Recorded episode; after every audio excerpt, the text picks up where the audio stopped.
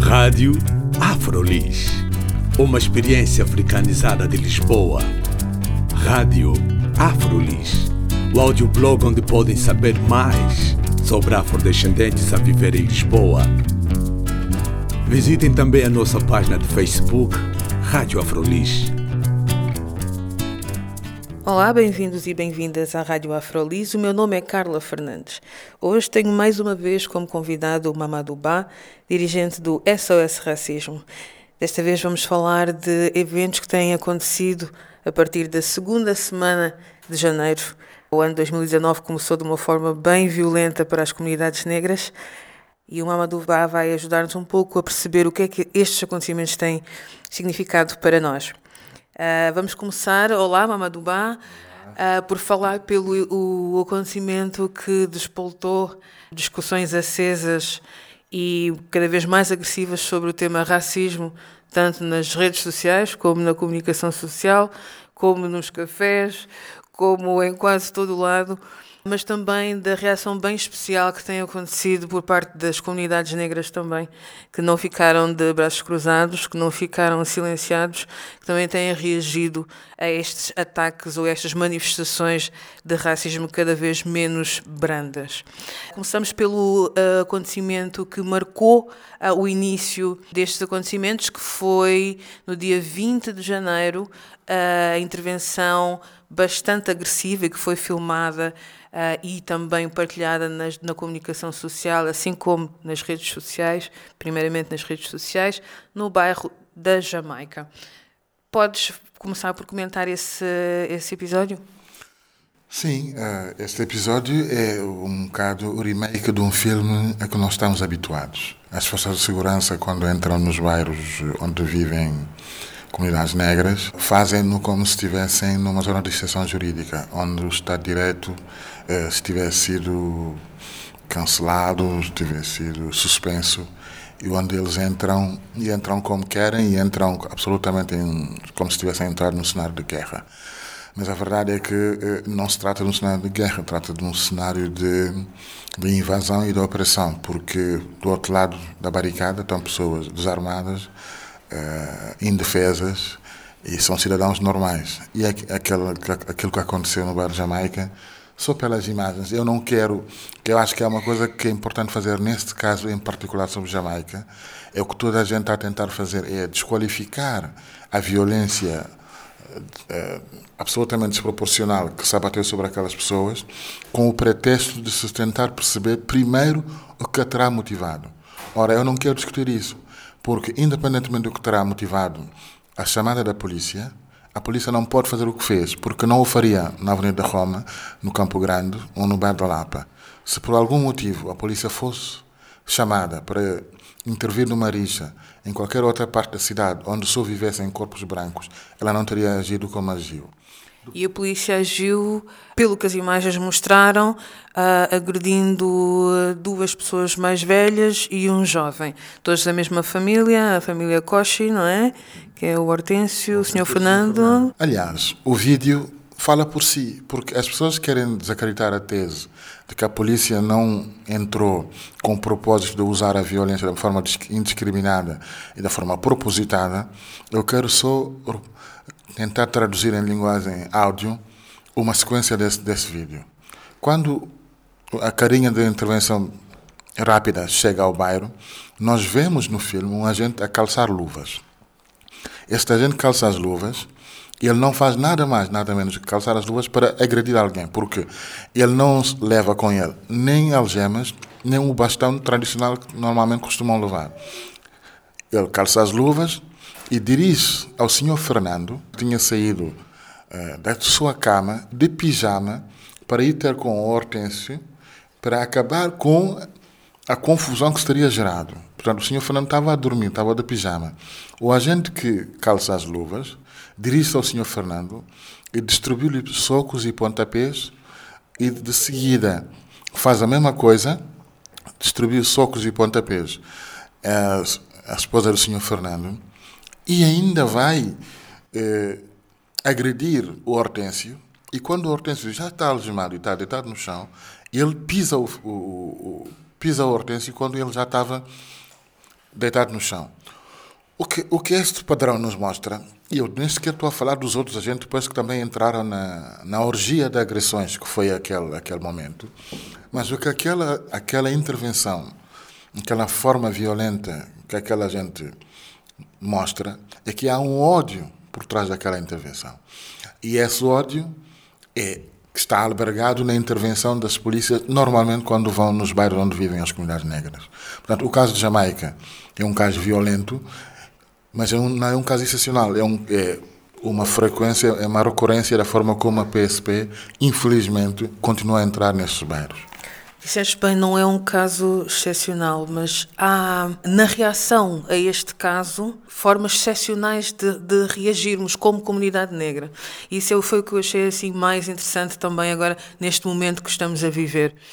Tivemos uma reação a nível individual, mas que também de alguma forma representa a comunidade, que foi, foi o teu comentário uh, no Facebook, num post do Facebook, que depois gerou imensa comoção.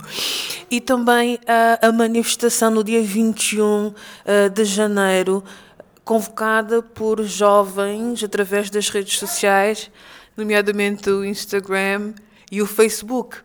Jovens conseguiram convocar uma manifestação em horas, em pouquíssimas horas, sem intervenção de partidos, sem intervenção de partidos políticos, sem intervenção de associações. Uh, foram dois, duas reações a diferentes níveis, mas que de certa forma representam a comunidade em geral. Vamos falar primeiro da tua reação de ter expressado no Facebook, uh, teres dito eu não sei, eu já não me lembro qual é, qual foi a frase toda, mas a, a principal que sai em todas, em todos os meios de comunicação, falaste em bosta da bófia, não é? Vamos falar primeiro dessa reação e, e da reação à reação.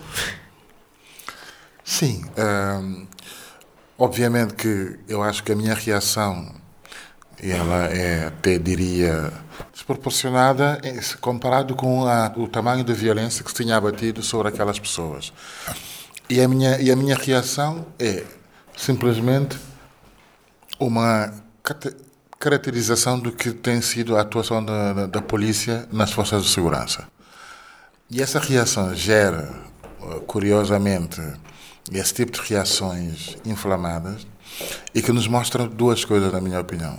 A primeira é que eh, uma parte importante da elite política não está interessada de forma alguma a discutir o racismo.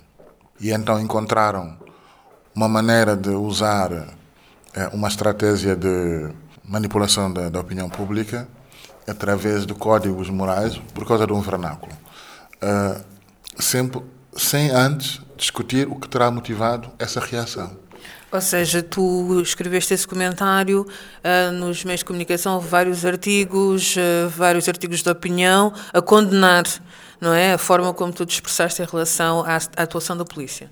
Quase nós tivemos uma uma, uma erupção volcânica uh, do espaço político por causa da minha reação à violência que se tinha abatido contra os moradores da Jamaica. E essa reação vulcânica ela tem apenas a ver com o estado de negação em que a sociedade se quer inscrever relativamente à questão racial. Não querem que se discuta o racismo e encontraram a melhor forma de diabolizar quem esteja indignado, revoltado uh, com a violência.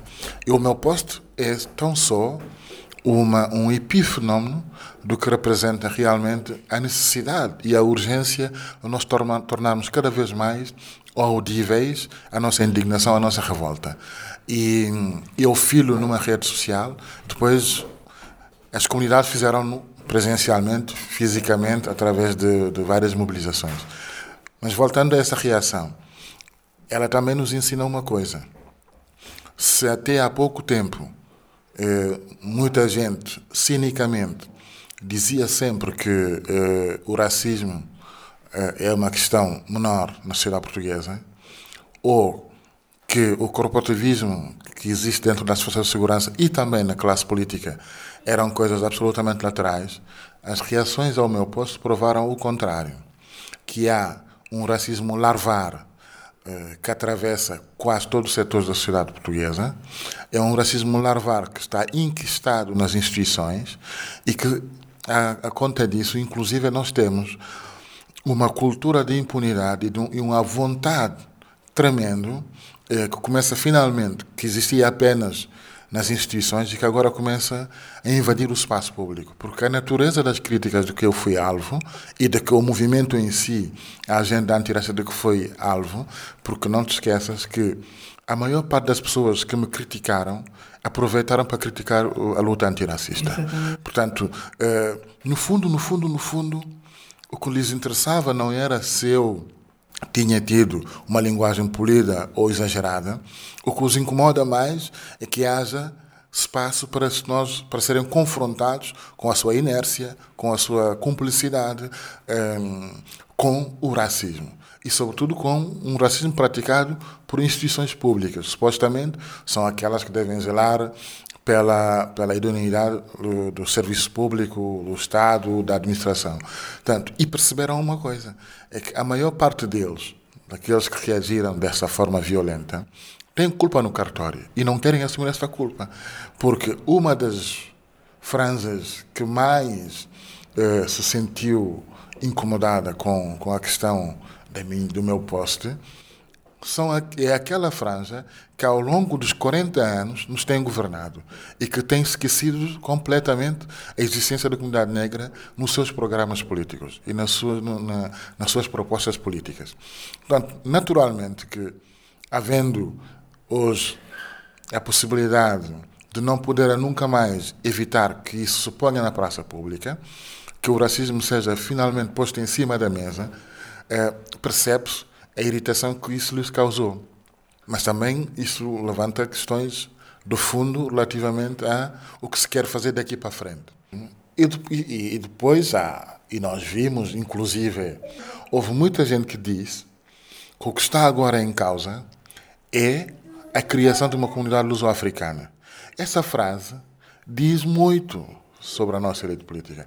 Porque, primeiro, o que eles querem dizer é que não reconhecem a existência de uma comunidade negra portuguesa em Portugal. É como se ela não existisse. Segundo, que é mais perigoso ainda, que eles acham mesmo no seu íntimo que a afirmação dessa comunidade é um perigo para os seus privilégios. Isto é que nos deve preocupar.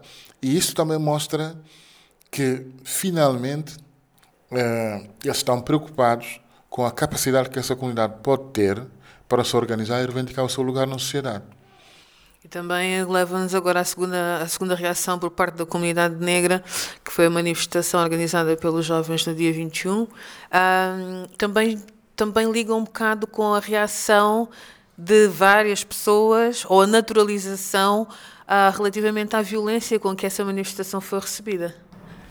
Exatamente. Repara, se nós, se nós formos ver, para já eu acho que a gente devia dizer isso sempre, em alto e bom som, que a manifestação do dia 21 ficará na história para sempre. E ela abre uma nova era na forma como até hoje se fez o debate público sobre o racismo. Os seus protagonistas, os lugares que esses protagonistas querem ocupar, a forma como querem ocupar esse lugar. Posso só também um, dar, fazer aqui um apontamento que eu achei muito interessante também nesta manifestação foi o facto de haver uma, uma parece-me que houve ali uma consciencialização por parte dos jovens que nós também merecemos respeito, mas foi através daquela geração antiga, porque podia ser o meu pai. Quando essa violência foi direcionada aos nossos pais, que nós vimos né, no dia a dia, que trabalham, que saem de madrugada para trabalhar, e depois pensamos: não, não podem fazer isto a estas pessoas. Aquela reação, primeiro, era uma forma de dizer basta, mas ela é muito mais profunda. Uh, esses jovens perceberam uma coisa se durante tempo demais, ou durante quase sempre, nós fomos não apenas segregados, violentados no cotidiano, mas também pelas instituições, um, e que há limites que já não podemos tolerar. E mostram que e perceberam que o, o, o Estado, quando nos quer reprimir, não tem limites, porque não é possível nós assistirmos em nenhum outro espaço urbano deste país habitado por pessoas brancas aquela reação. Nunca viríamos a polícia agredir um idoso de mais de 60 anos da forma como agrediu o senhor Fernando. Nunca veríamos a polícia agredir uma senhora como agrediram a mãe do Hortêncio. Não ouviríamos. E os jovens perceberam isso. E quereram, quiseram dizer também que isso não pode continuar mais. E, e, e, sobretudo, acho que a forma espontânea como organizaram a manifestação demonstra que esta tomada de consciência não é espontânea. Ela estava à espera de um momento como, como em qualquer circunstância política, em qualquer altura em que há uma alteração substancial, uma transformação radical da forma de fazer luta política, ela tem que ter um pretexto para lhe dar corpo e espaço. E o que aconteceu foi exatamente isso. Os jovens disseram que não mais podemos permitir que vocês não apenas dirijam a vossa violência aos nossos corpos cotidianamente, mas que os nossos pais nem sequer possam poupar essa violência. Isso significa simplesmente que vocês não nos reconhecem nenhuma dignidade possível. E perante isso, tem que se levantar. E levantaram-se. E, e, e tu reparas uma coisa, que é, que é chocante, tu teres jovens que dizem nós queremos reivindicar o nosso lugar e fazem-no tal e qual como manda, entre aspas, as regras de, da afirmação da cidadania, que é irem apontar o dedo a quem é responsável, porque a Manif tem, teve duas fases. E essas fases devem ser enaltecidas, porque elas mostram maturidade política, capacidade de foco e capacidade de afirmação de, de, de reivindicação. Primeiro foram em frente ao MAI, que é o primeiro responsável daquilo que aconteceu ali. Depois foram os espaços onde todos os portugueses, sejam eles amarelos, ageriscas, brancos, não sei o quê, vão também se manifestar. Avenida da Liberdade.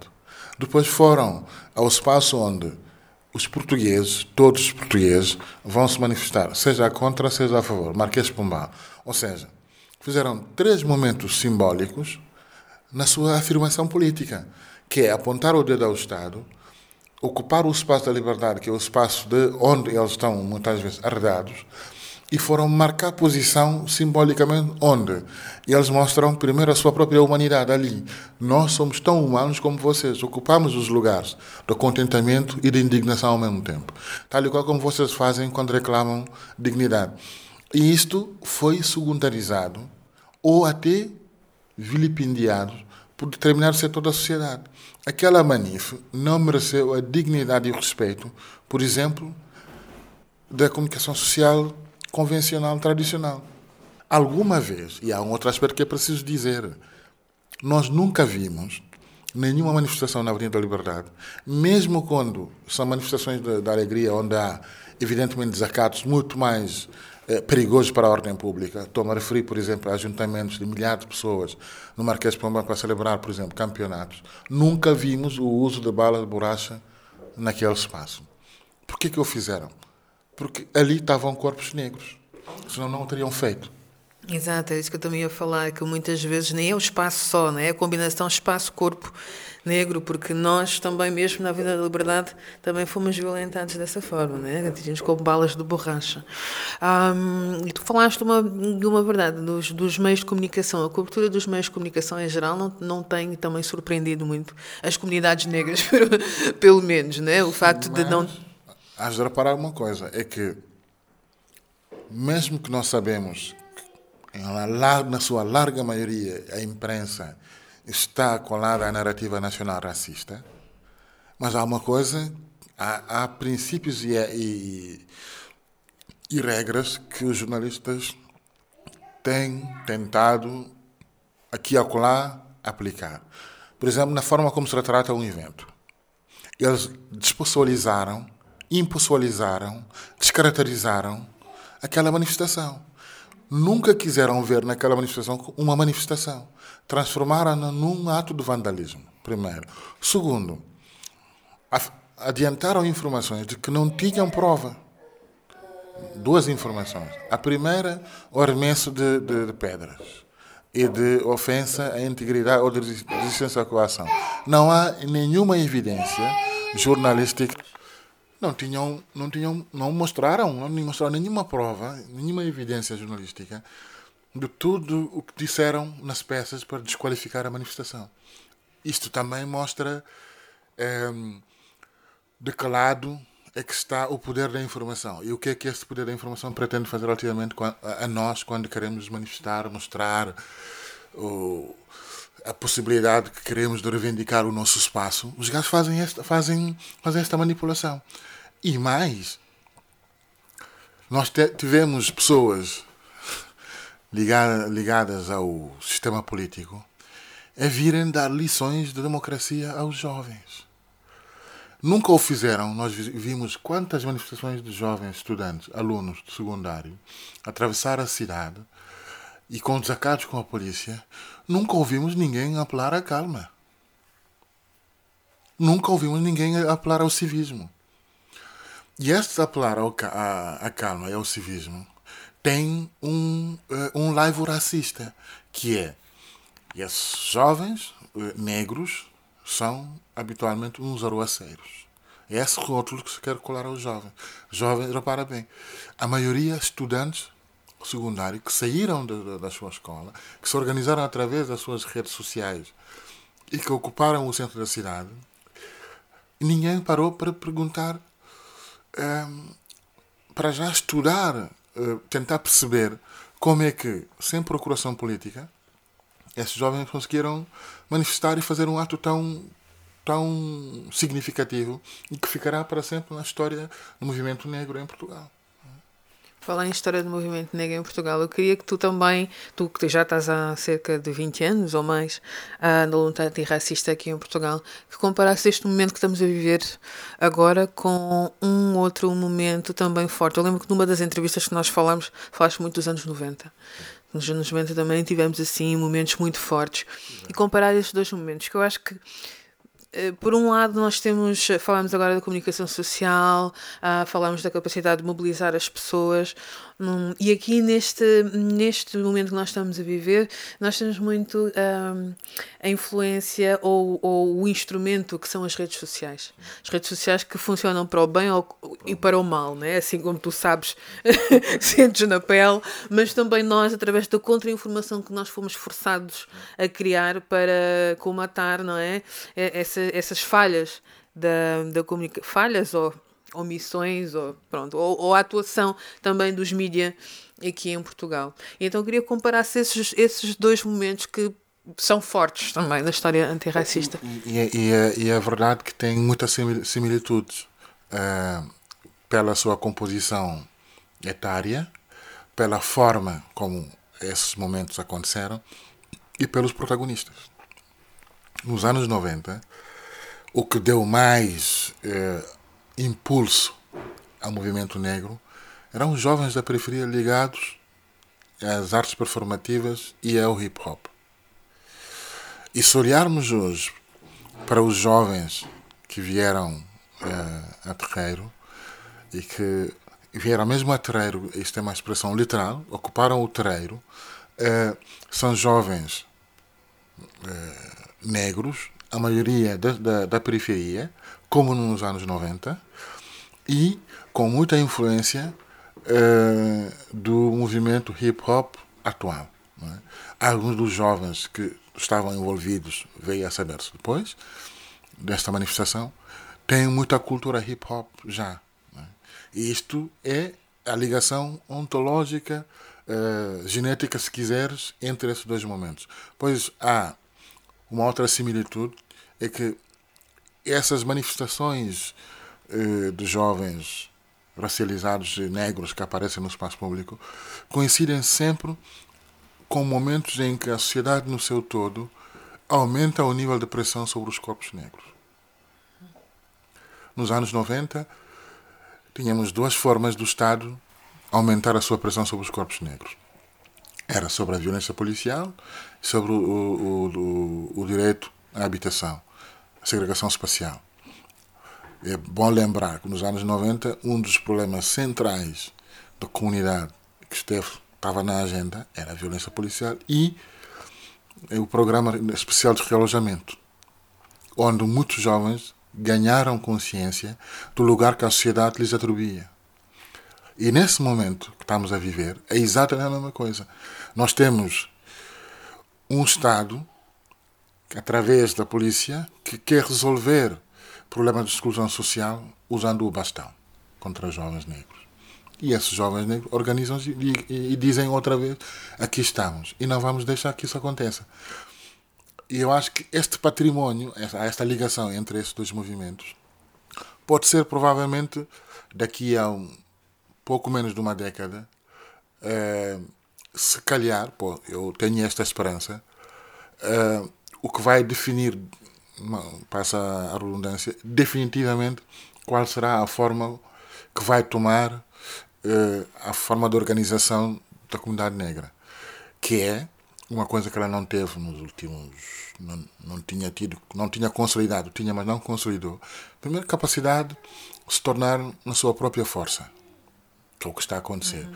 sem precisar da procuração dos movimentos tradicionais depois ter maior capacidade de confrontação com a amnésia a negação que existe na sociedade portuguesa porque é, o que isso mostra, há três exemplos que eu vou sempre buscar para mim, para ler este momento atual.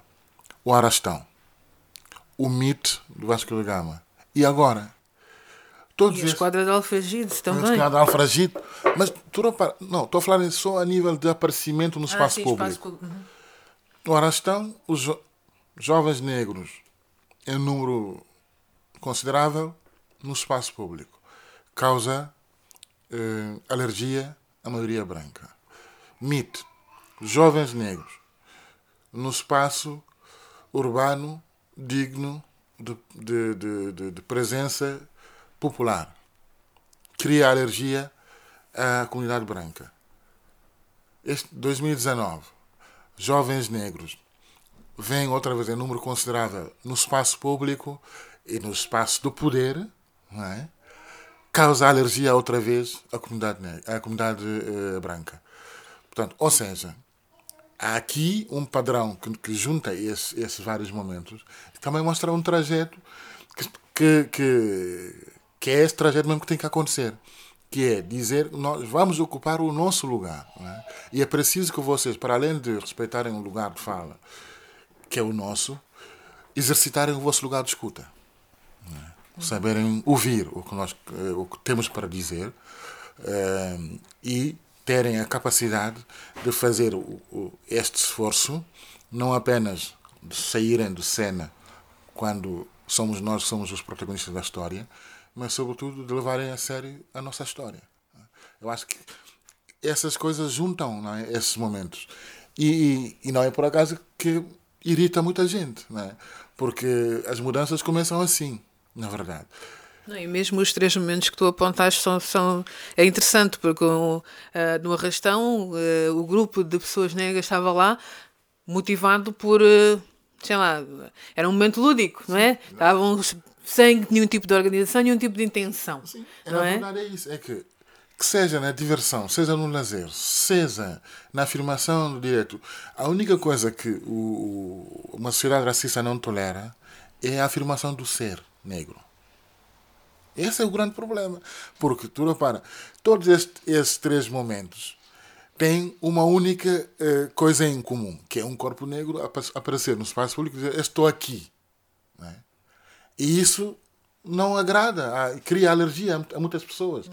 E cria alergia ao próprio sistema, porque é uma coisa absolutamente inconcebível que uma manifestação de jovens, estamos a falar outra expressão, jovens mesmo, não é aquela catalogação de jovens que eh, o sistema faz aos corpos negros. Sim, sempre que é negro é jovem. Sim, para desqualificar o que querem fazer. Não, não. Estávamos a falar de jovens que estavam a ocupar o espaço público. E o sistema prepara-se para receber essa afirmação com belicidade. É? é como se se tratasse realmente de uma afronta àquilo que é o status quo a que nós estamos habituados. Eles não suportam que nós saiamos uh, do gueto onde eles nos querem fechar. É? Uh, e depois há um problema que é, já que nos persegue há, há séculos, é que sempre que nós rebentamos, rebentemos as malhas urbanas, não é?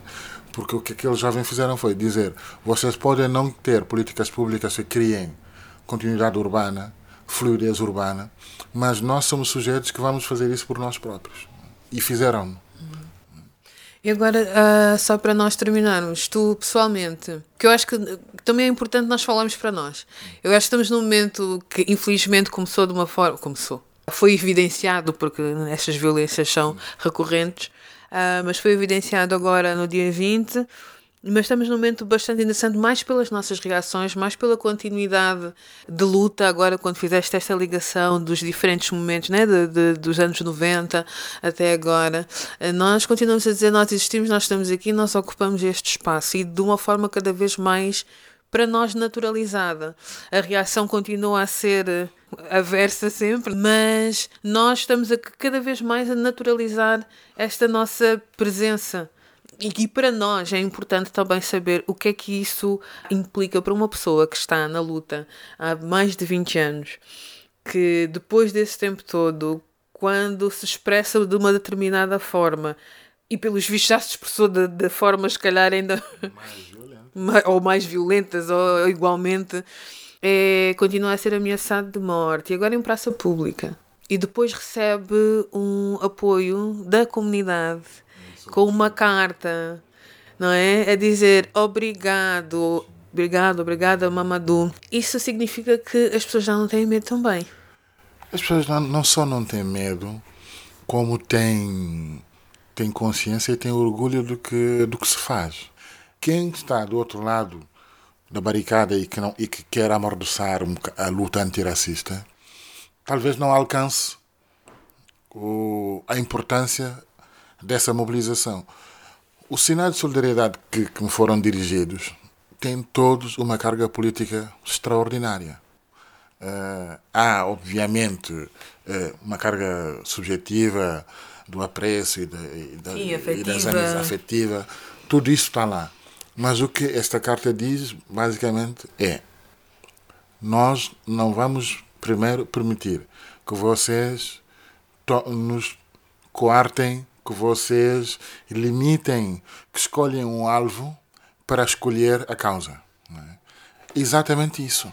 Porque as pessoas perceberam imediatamente que os ataques que me são dirigidos, me são dirigidos, obviamente, esses ataques têm um, um objetivo principal, que é nós primeiro dizer, vamos desacreditar a luta antirracista, vamos desacreditar a luta do, do, dos movimentos negros, e mais do que isso, Vamos vos colocar no vosso lugar como sempre tentaram fazer.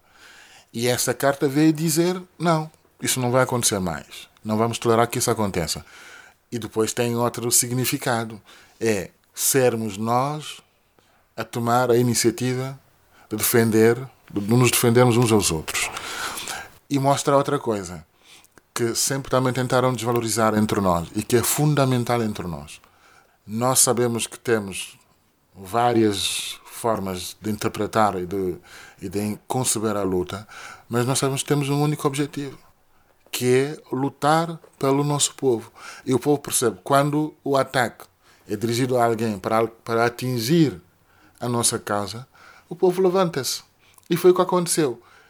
E não é por acaso que depois tivemos pessoas que no início, pessoas da sociedade eh, maioritária, que no início eh, fugiram ou fingiram não assistir, não ver nada, vieram a ter finalmente também dizer que estão desse lado. E eu acho que há aqui um desafio grande que essa carta levanta, que este elan de solidariedade levanta, que é um desafio que é difícil para, para uma, uma sociedade racista, e sobretudo quando somos acusados de outra vez trazer aqui a agenda do, do, do, do identitarismo. Porque quando fazemos isso, nós estamos a tocar na ferida que dói, que é a questão do privilégio branco, da branquitude. E há uma coisa que há um desafio que se lançou aqui, a quem está do lado, quem quer, quem quer fazer alianças conosco, percebe uma coisa básica: terá de usar o seu privilégio para combater o racismo. De usar o seu privilégio para combater o racismo. Não, não bastará dizer que é antirracista, não bastará dizer que, que, que nos quer bem. Terá mesmo que fazer, usar, terá que usar o seu corpo, tal e qual como nós sentimos no nosso corpo as discriminações, terá que usar para fazer a luta. E eu acho que isto é um desafio que essa carta lançou. Depois há implicações também disso, do ponto de vista, depois, inclusive, das leituras políticas. Porque, a partir de hoje, só quem não quer ver é que não vê. Quem quer fazer combate antirracista vai deixar de fazer antirracismo moral. É? Vai ter que o fazer politicamente.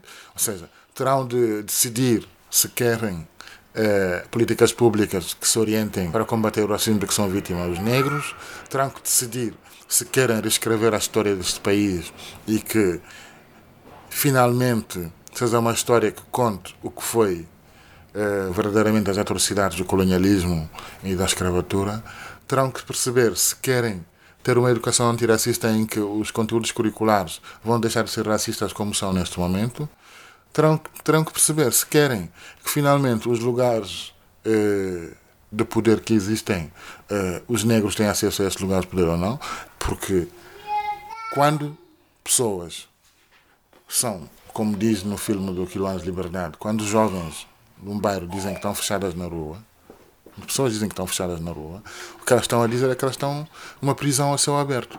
E esta prisão não tem a ver apenas com os muros do, das prisões em que nós temos vários irmãos e várias irmãs lá dentro. O que estão a dizer é que a sociedade em si os põe num lugar de reclusão e que não querem aceitar esse lugar de, de reclusão.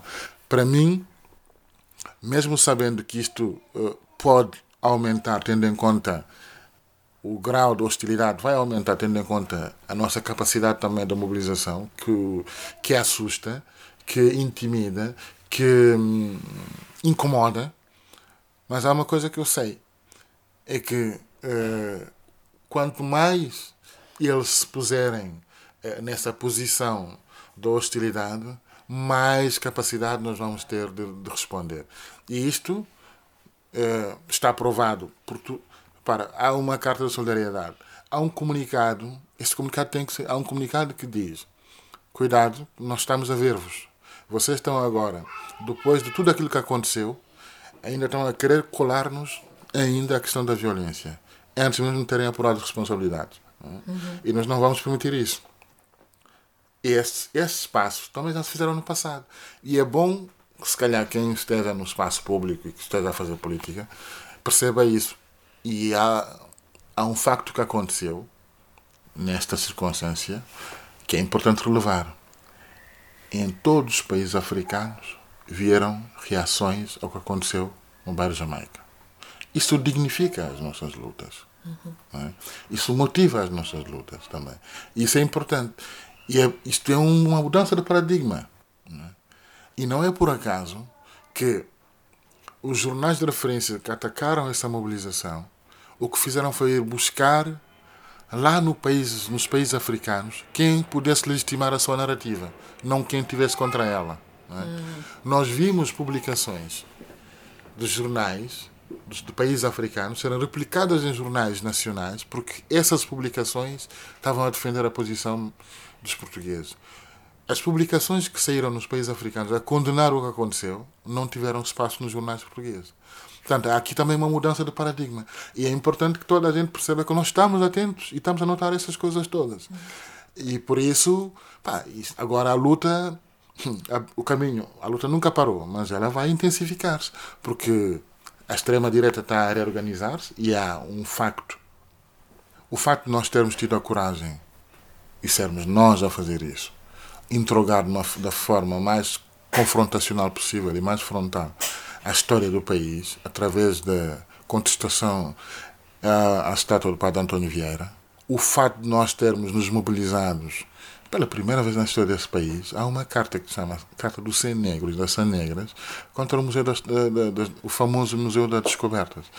Um, o facto de ter havido esta manifestação mostra que Sim, a, nós, carta, e a carta também a criticar os mídias. A carta a criticar os mídias.